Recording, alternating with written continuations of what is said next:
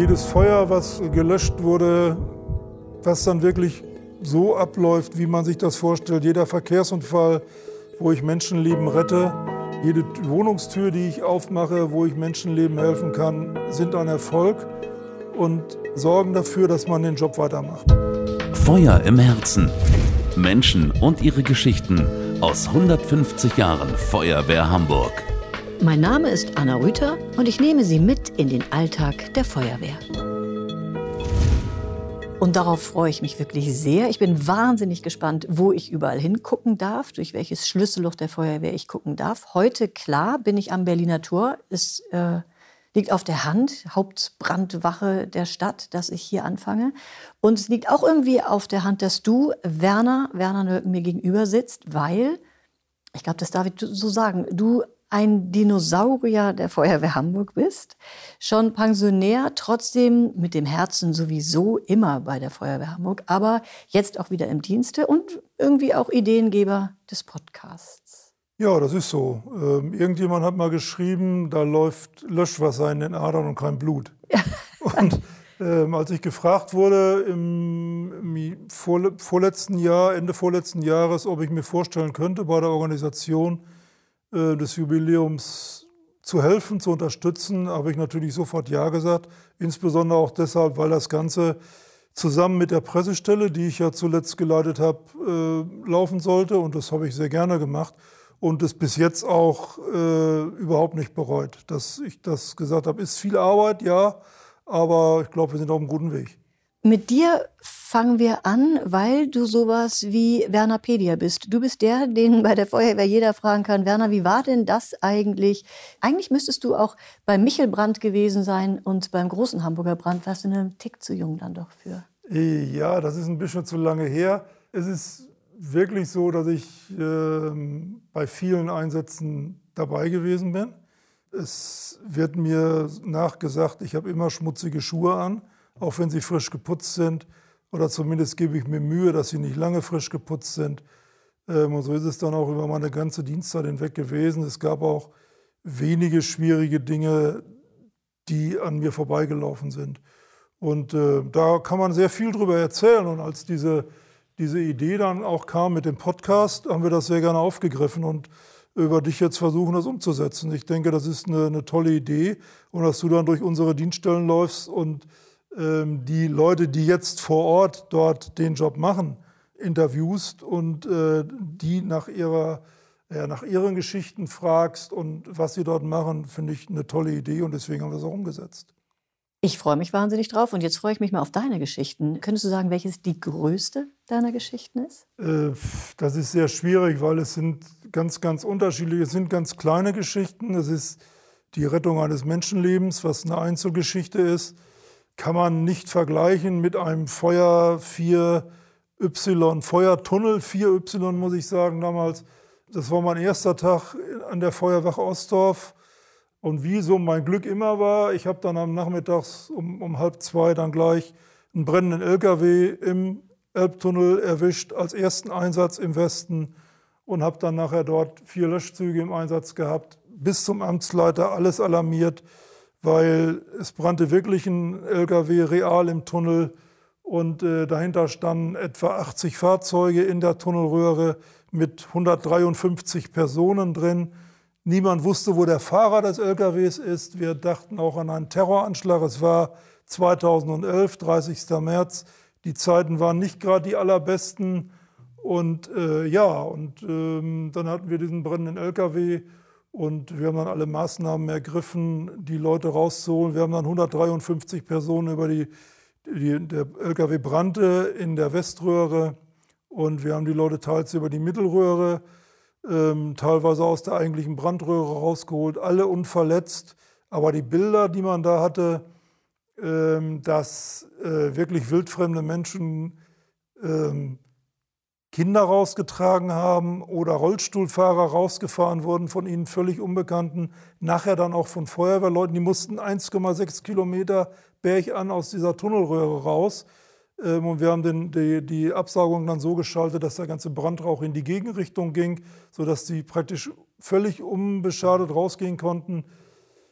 Ja, der LKW ist ausgebrannt, die Tunnelröhre hat reichlich Schaden genommen. Ähm, Feuer war nachher aus, 153 Leute gerettet. Herz, was willst du mehr?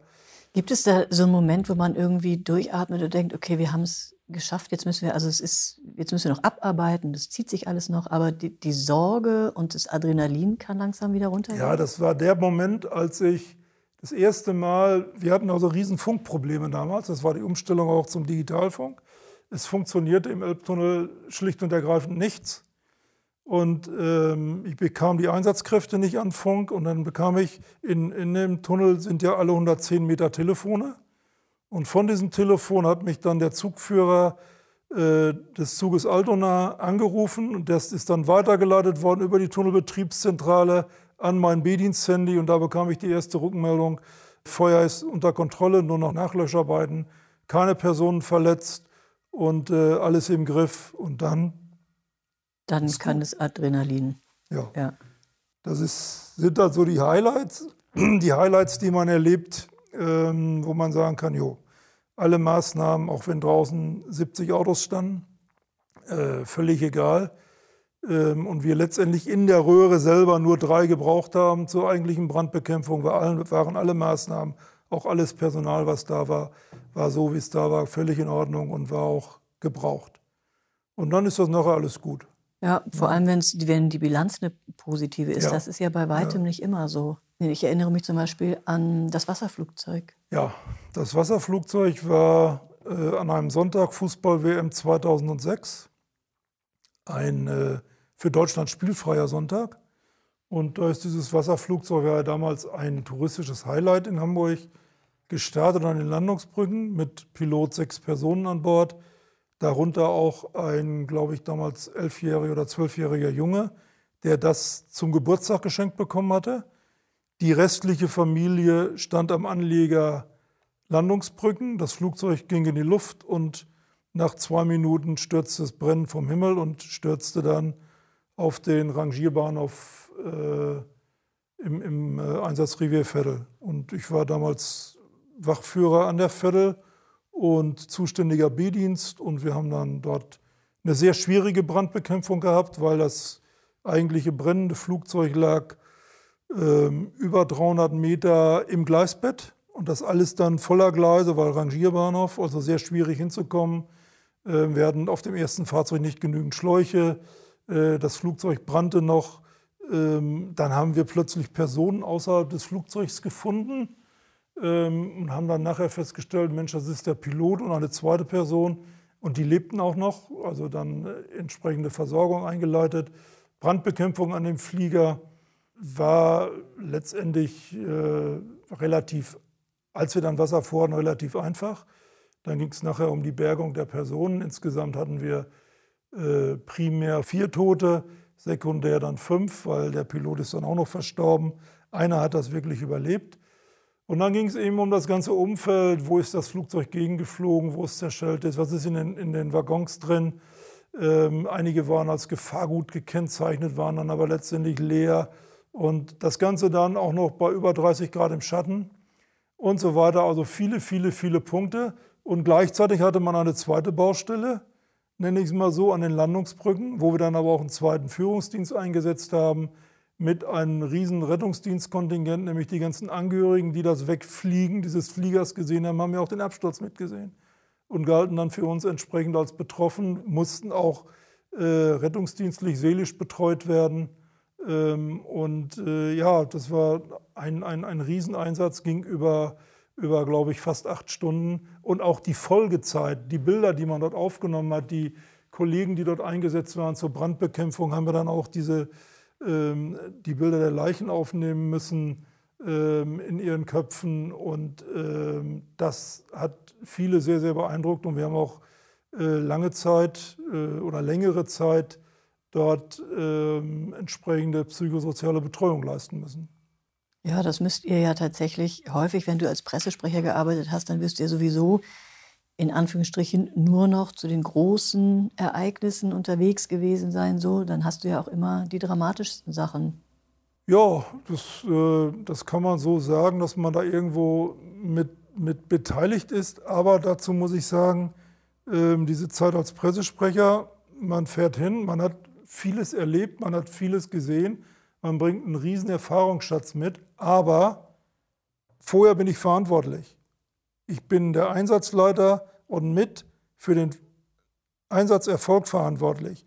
Die von mir angeordneten Maßnahmen, wenn die nicht zum Erfolg führen, dann ist das mein Problem, dann ist das meine Verantwortung. Wenn ich als Pressesprecher hinkomme, kann ich mir das alles ansehen, aber ich bin nicht in der Verantwortung. Und wenn irgendwas in die Hose geht, dann müssen sich andere dafür verantworten. Und das ist der Riesenunterschied dabei.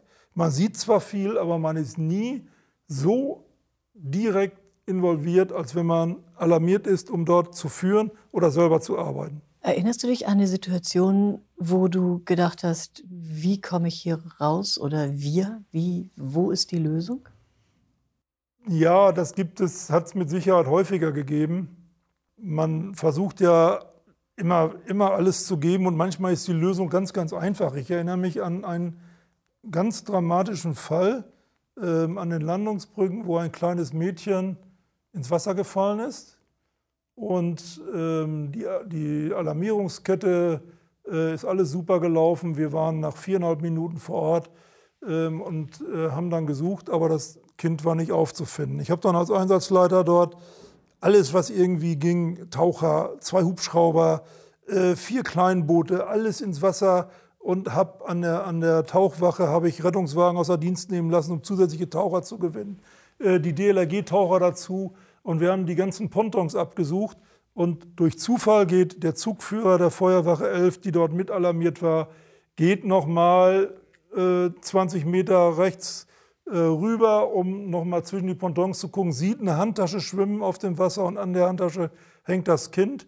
Wir konnten es nach 47 Minuten aus dem Wasser ziehen, erfolgreich reanimieren und dem Kind geht es heute äh, gut. Es geht ganz normal zur Schule und, und äh, das ist also ein sehr, sehr äh, toller Einsatz, wo man sagt, äh, es ist, sind die Kleinigkeiten. Hier war es eine Handtasche, die dem Kind das Leben gerettet hat. Was da alles so nebenher gelaufen ist, das verblasst. Ich habe zum Beispiel das Nordsee-Restaurant äh, schlicht und ergreifend äh, geräumt oder räumen lassen und habe es in Beschlag genommen als äh, Sammelstelle für die ganze Familie. Die waren ja alle zu betreuen. Der Vater hatte, ist ins Wasser gesprungen, hat die Tochter aber nicht erwischt.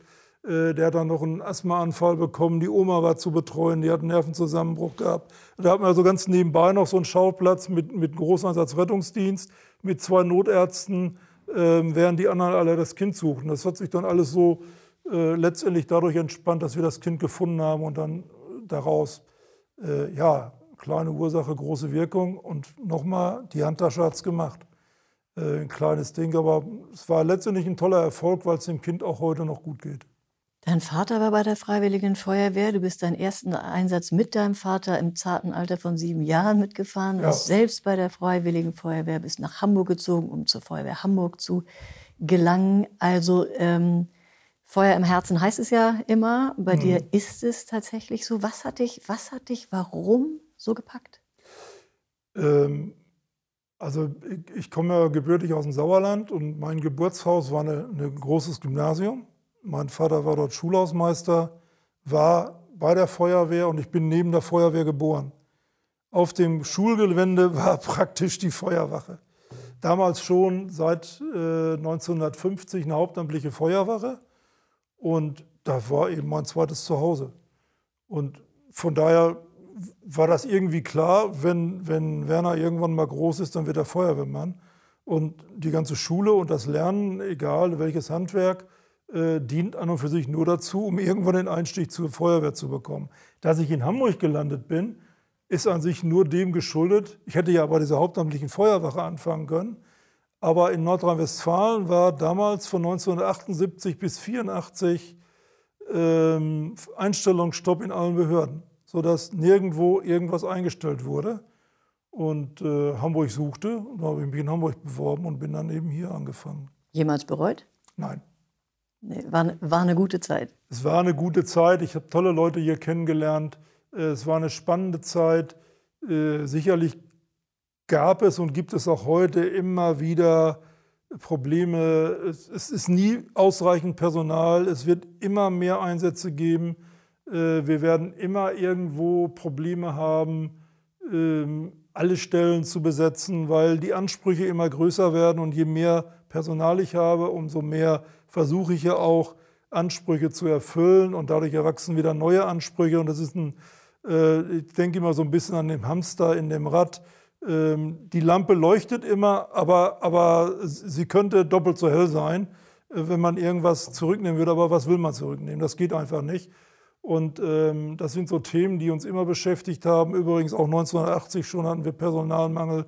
Deswegen sind wir damals eingestellt. Wir haben damals schon sind wir mit vier Lehrgängen pro Jahr eingestellt worden, weil es Personalknappheit war. Es gab eine Personaloffensive damals und äh, die gibt es heute wieder. Die gab es zwischendurch zwei, drei Mal. Das ist also ein immer wiederkehrendes. Es wird heute anders angegangen, es wird heute anderes, das Personal anders gesucht als damals. Aber die Probleme irgendwo vom Grundsatz her sind immer gleich geblieben. Mhm. Ihr als Feuerwehrmänner und Feuerwehrfrauen, stelle ich mir vor, kommt ja wirklich in, in jeden Raum der Gesellschaft. Ihr lernt äh, jede, jede Schicht, die es in Hamburg gibt, kennen ähm, werdet in Situationen geworfen, wo nur noch ihr helfen könnt. Wen will man sonst rufen, wenn nicht die Feuerwehr? Tja. Und nicht immer klappt es, häufig klappt es. Gibt es Momente, wo du sagst, ja genau, deshalb mache ich das? Also gibt es so, äh, das muss dann ja was Positives sein, was einem widerfährt und für das, was nicht gelingt, wieder wettmacht? Äh, ich sag mal, jeder, jedes, jedes Feuer, was, was gelöscht wurde, was dann wirklich so abläuft, wie man sich das vorstellt. Jeder Verkehrsunfall, wo ich Menschenleben rette, ähm, jeder, jede Wohnungstür, die ich aufmache, wo ich Menschenleben helfen kann, sind ein Erfolg und machen ähm, oder sorgen dafür, dass man den Job weitermacht. Ähm, und das sind auch die Glücksgefühle, die man dann hat. Oder wenn man als Rettungswagen irgendwo hinkommt und hat, äh, so wie jetzt gerade zwischen den Feiertagen, drei Babys geboren wurden, ähm, unter Anleitung der Feuerwehr sogar der Papa selber das Kind geholt oder die Rettungswagenbesatzung in der Wohnung im Treppenhaus. Und das sind so Erfolge. Ich selber habe es drei oder vier Mal erlebt, dass ich äh, ein Neugeborenes ins Krankenhaus bringen durfte oder konnte. Das sind so Momente, ja, die, die erlebt man einmal, zweimal und die geben aber einem auch so viel und das wiegt viel, viel auf von dem, was man selber geben muss um manchmal dann auch wieder hinzugehen. Weil man hat auch die, die dunklen Momente, die hat jeder. Äh, man hat auch erfolglose Wiederbelebungen, man hat erfolglose Kinderreanimationen, habe ich auch erlebt. Ähm, das muss man einfach verarbeiten. Heute wird einem da sehr, sehr gut bei geholfen. Auch früher, wir haben uns innerhalb der, der Kollegen, äh, die, die Kollegengemeinschaft an, an der Wache ist ja, ist ja nach wie vor äh, an sich die Stütze der Feuerwehr, dieses, dieses Miteinander, dieses Zusammenhalten und Füreinander-Dasein. Und äh, das war früher so, das ist heute so. Und heute gibt es on top eben noch ähm, die ganze psychosoziale Betreuung, die 1980 äh, absolut in den Kinderschuhen steckte. Da gucken wir, haben wir uns selber angeguckt und haben ähm, uns, uns betreut. Ähm, ja, und heute ist das ein bisschen einfacher geworden. Ich halte es für sehr, sehr wichtig, dass es gemacht wird. Aber wie gesagt, es gibt nicht nur die schweren Momente in der Feuerwehr, es gibt auch tolle Momente und es gibt auch, auch solche, solche Geschichten, wo man, wo man sagt, ja, äh, dafür tust du es, dafür machst du es. Und äh, das wiegt alles auf. Hast du einen im Kopf? Ja, ich hatte ähm, eine Geschichte auf dem Notarztwagen, wo wir, in, in, ich bin ja im mittleren Dienst, in, an der Süderelbe Notarztwagen gefahren, nachher hier am Berliner Tor. Und wir hatten einen schweren Verkehrsunfall mit einer eingeklemmten Person, ähm, der dann von uns, äh, also von unserem Doktor, äh, narkotisiert wurde und dann beatmet wurde, also äh, intubiert beatmet wurde. Und ich war die ganze Zeit im Fahrzeug, während die technische Rettung stattfand, war ich im Fahrzeug, habe diese Person betreut, habe ihm ständig zugesprochen und habe ihm äh, erzählt, was wir jetzt machen und was die Kollegen machen, und obwohl er voll bewusstlos war. Und äh, ja, das, wir haben ihn dann gerettet. Die Person hat auch schwer, schwerst verletzt überlebt. Und ein halbes Jahr später kam ein Mann an die NRW-Station in, in Harburg und äh, wir kannten ihn nicht. Und ja, ich wollte mich bedanken und ich sage, ja, dann kommen Sie rein. Und dann sagt er, da ist die Stimme. Ich sage, welche Stimme? Ja, Ihre. Und ich konnte da gar nichts mit anfangen. Und dann erzählte er, er ist der Verkehrsunfall von da und da. Und äh, meine Stimme hat, weil ich ihn die ganze Zeit da über eine halbe Stunde, 20 Minuten, eine halbe Stunde permanent äh, besprochen habe, was wir alles machen sollen. Und diese Stimme hat mich am Leben gehalten. Und äh, danke. Das sind so Erlebnisse, die man hat. Das nimmt einen heute noch mit. Ähm, die machen es dann wieder, dass es einfach ein, ein, rundes Bild wird, was man da tut. Und das sind die Erfolge, die man hat. Äh, das erlebt man vielleicht ein, zwei Mal. Das ist einfach so äh, in der Form auch sehr, sehr selten. Aber es, es, es, es passiert und da kann man von zehren. Ja, Wahnsinn. Du könntest bestimmt Memoiren schreiben. Mit welcher Geschichte machst du sie auf? Äh, wenn ich nach diesem ganzen Jubiläum Ende 22 irgendwann Langeweile bekommen sollte als Pensionär, vielleicht setze ich mich wirklich hin und schreibe mal diese ganzen Geschichten auf. Ähm, aber vielleicht lasse ich es auch und lasse sie einfach in meinem Kopf und da sind sie auch gut aufgehoben. Mal gucken, ob ich noch welche feststellen kann oder Geschichten zu hören bekomme. Ich bin sehr gespannt, in welche Abteilungen ihr mich schickt. Bevor ich dich wieder verlasse, habe ich fünf Sätze, die ich dich bitten würde zu beantworten. Mhm. Bist du bereit? Ja. Ich bin oder vielmehr ich war bei der Feuerwehr Hamburg, weil ich mir ganz einfach keinen besseren Beruf vorstellen kann. Es ist Beruf, Berufung, es ist einfach Hobby zum Beruf gemacht. Passt für mich alles so zusammen. Wenn morgens um drei ein Meldeeinlauf kommt oder kam, dann dachte ich, wird genauso abgearbeitet wie die Notfall, der Notfalltür verschlossen oder der THY. Das ist eben, das ist eine Einrichtung, die die Feuerwehr ruft und wir sind dafür da, das abzuarbeiten. Irgendwann gewöhnt man sich da auch die Emotionen ab. Meinen Job schon mal an den Nagel hängen wollte ich als? Äh, ja, da gab es eine Situation ähm, an der in, in Ostdorf, wo ich gesagt habe, das muss ich mir nicht alles antun. Ähm, hat etwas mit einem Suizid zu tun und da habe ich schon drüber nachgedacht, aufzuhören.